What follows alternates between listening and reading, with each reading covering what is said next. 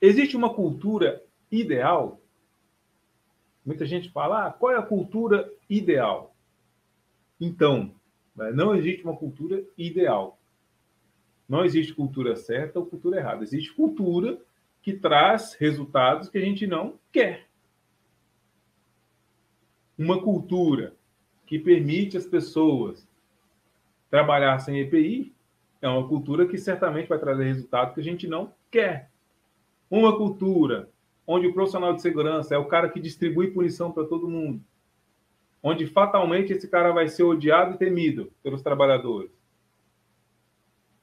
vai trazer um resultado negativo. É uma cultura que a gente não quer. É o Jailton está até falando aqui, ó. Tem trabalhadores que resistem ao uso do EPI porque os líderes não usam. Sim ou não, prevencionista? A gente vê muito isso nas empresas. Então, não existe uma cultura ideal, existe uma cultura que está trazendo resultado que às vezes a empresa não quer. Então a empresa tem que definir na nossa empresa a cultura que queremos é X. Na nossa empresa, a cultura que queremos é a cultura onde as pessoas usam os EPIs, onde as pessoas preenchem o checklist, onde as pessoas seguem procedimento, onde as pessoas participam das reuniões de segurança, onde as pessoas vão fazem os exames médicos, no, no prazo normativo, onde as pessoas cuidam umas das outras, essa é, a, essa é a cultura que queremos. E aí você vem elencando os comportamentos para isso. Se eu quero uma cultura onde todo mundo usa os EPIs, que ainda é bem maduro isso, né? Ainda é bem é bem nível 2 ali, bem maduro. Se eu, mas se eu quero uma cultura onde todo mundo usa EPI, eu tenho que cuidar. O EPI é confortável? Se o EPI for desconfortável, aí vai, você vai subir na pirâmide. A liderança usa os EPIs? O chefe de setor fala com o trabalhador sobre a importância de usar os EPIs? Existe treinamento sobre o uso, guarda e conservação do EPI? Existe armário para o pessoal guardar EPI? E aí você vai escalando, entendeu? Porque não é só. Tem muitos profissionais de segurança que falam assim: ah, a gente quer que o pessoal use EPI, vamos lá e vamos ministrar um treinamento. Treinamento é só uma, uma parte das ações que a empresa pode adotar para estimular um comportamento. Treinamento é só uma parte das ações. E eu diria que o treinamento nem é o mais importante. O que mais a gente tem na área de segurança são o quê? Treinamentos. São duas coisas na área de segurança que a gente mais tem: EPIs e treinamento. EPI e treinamento. EPI e treinamento. EPI e treinamento. Está resolvendo, prevencionista? Na sua empresa, EPI e treinamento está resolvendo a questão da cultura de segurança? Está trazendo melhoria para o ambiente de trabalho? Dificilmente não. É uma visão superficial.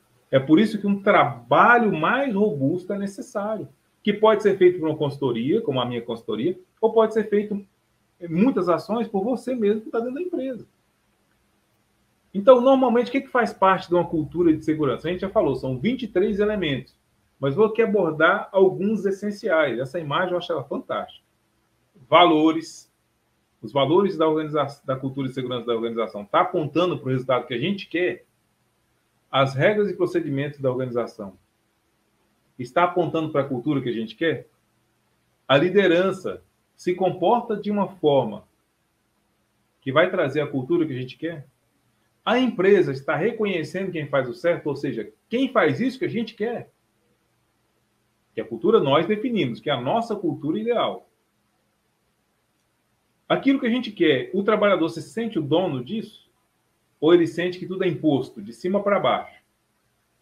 Faça isso, faça aquilo. Faça isso, faça aquilo. Se não, aí tem o se não. Se não, vai tomar uma advertência. Se não, você pode chegar até ser demitido por justa causa.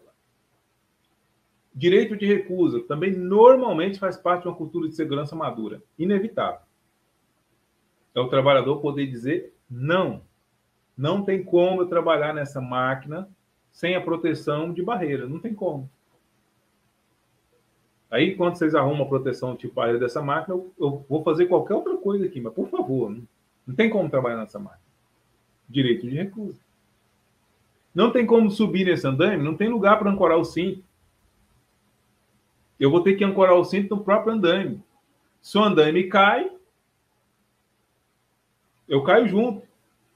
Se eu, por, uma, por um deslize, escorregar e cair do andaime, o andaime cai em cima de mim. Aí o trabalhador aciona o direito de recusa. Pensa numa matéria interessante, o direito de recusa, que é outra coisa que muita gente da área de segurança quer. Nós vamos implementar o direito de recusa. Como? Ah, vamos lá e vamos ministrar treinamento. Nisso aí, né, tem até um, um colega que tem um livro aqui interessante, é, Segurança e Saúde Além das Normas.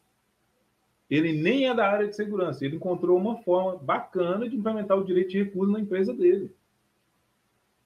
Que basicamente foi o seguinte: eles ministravam treinamento e ninguém usava o direito de recusa. E ele chegava lá e via que as coisas estavam bagunçadas e o trabalhador aceitava trabalhar daquela forma. Ele fez o seguinte: ele pegou o celular dele, deu o número para todos os trabalhadores durante o treinamento e falou: em qualquer momento que acontecer uma situação de direito de recusa, vocês parem na hora e pode me ligar na hora também. Pode me ligar na hora. Pode ser domingo, pode ser feriado, pode ser duas horas da manhã, pode ser uma hora da manhã, a qualquer momento. Pode acionar o direito de recusa e ligar para mim, que eu vou dar retaguarda para você. E aí o celular começou a pipocar de ligação. Aí ele ia lá, conferia a situação, amparava. Porque, na verdade, as pessoas estavam com medo.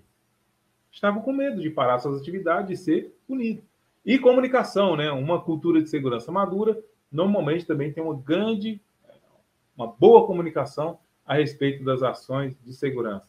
Uma comunicação não é, que flui de forma horizontal, não é aquela informação só vertical, Setor de segurança fala, as pessoas só ouvem. Liderança só fala, as pessoas só ouvem. É informação horizontal. Todo mundo se fala o tempo todo, tem feedback indo, tem feedback voltando. A máquina está sem proteção, o pessoal aciona o SESMIT os líderes de setor. Precisa fazer uso do direito de recusa, o trabalhador faz uso do direito de recusa. Os acidentes de trabalho, não são varridos por debaixo do tapete. Todo mundo fica sabendo quando acontece um acidente.